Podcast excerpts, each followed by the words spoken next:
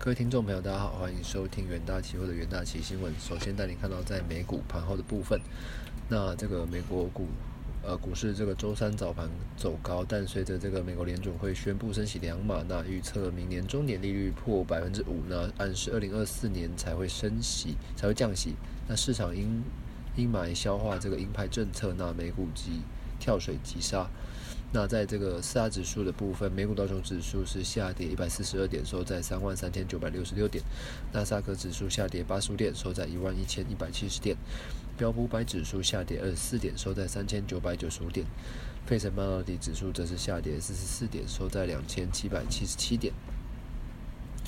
而在这个美国联准会周三宣布升息两码至百分之四点二五到百分之四点五的部分，那创二零零七年以来的新高。而最新这个点阵图暗示，哦，多数决策官员预估明年中年利率中位数将达百分之五点一，击落在百分之五至百分之五点二五的区间，那高于九月时的预测。而且呢，可能要等到二零二四年才有可能开始降息。那美国联准会主席鲍威尔周三重申，哦，通膨压力仍然庞大。那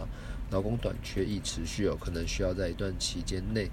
维持这个限制性的政策。那联准会预测美国经济明年和后年仅成长百分之零点五，而明年底的失业率预期调高至百分之四点六。那预估二零二四年维持在这个这个样的水准，那是高于目前的百分之三点七。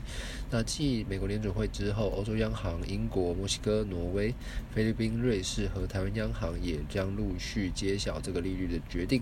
那地缘政策方面哦，市场传出拜登。呃，政府计划将一些中国实体从未经核实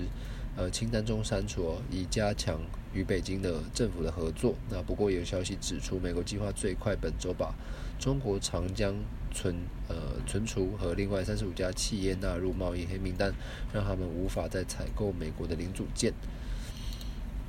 而在这个数据的部分哦，美国劳工部。公布的数据显示，哦，石油产品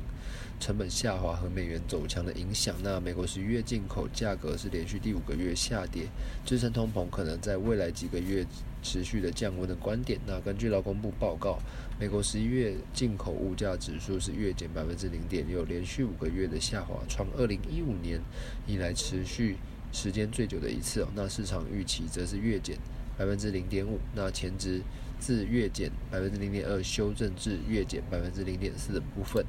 那接下来进入听股期的单元，那。第一个标的关注到这个元泰，那元泰宣布全彩电子纸技术进入量产，那目前有多家品牌客户预计将在二零二三年推出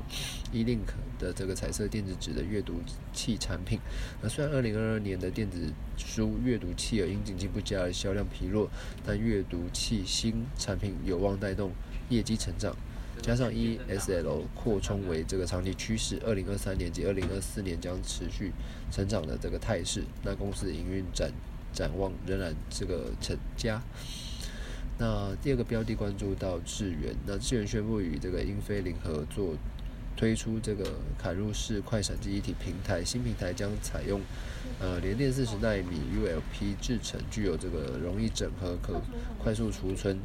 呃，快闪机、呃，快闪资料等优势哦，相较于其他市面上的 eFlash 方案，可使用更少的这个光照层数，而缩短这个生产周期。而由于这个 ASIC 整开案需求强劲，加上晶圆满足率提升，智源受景气与美国新禁令影响有限哦，有利公司营运展望。而第三个标的关注到联用，呃，受惠于这个驱动 IC 报价止稳，大尺寸的驱动 IC 需求开始回升，带动联用营收两个月成长。近期市场传出联用开始，呃，接获电视客户急单，在供应链重启拉货动能之下，有望带动公司第四季的营收表现。以上呢就是今天重点新闻的整理，哥哥也谢谢各位收听，我们明天远大期新闻再见。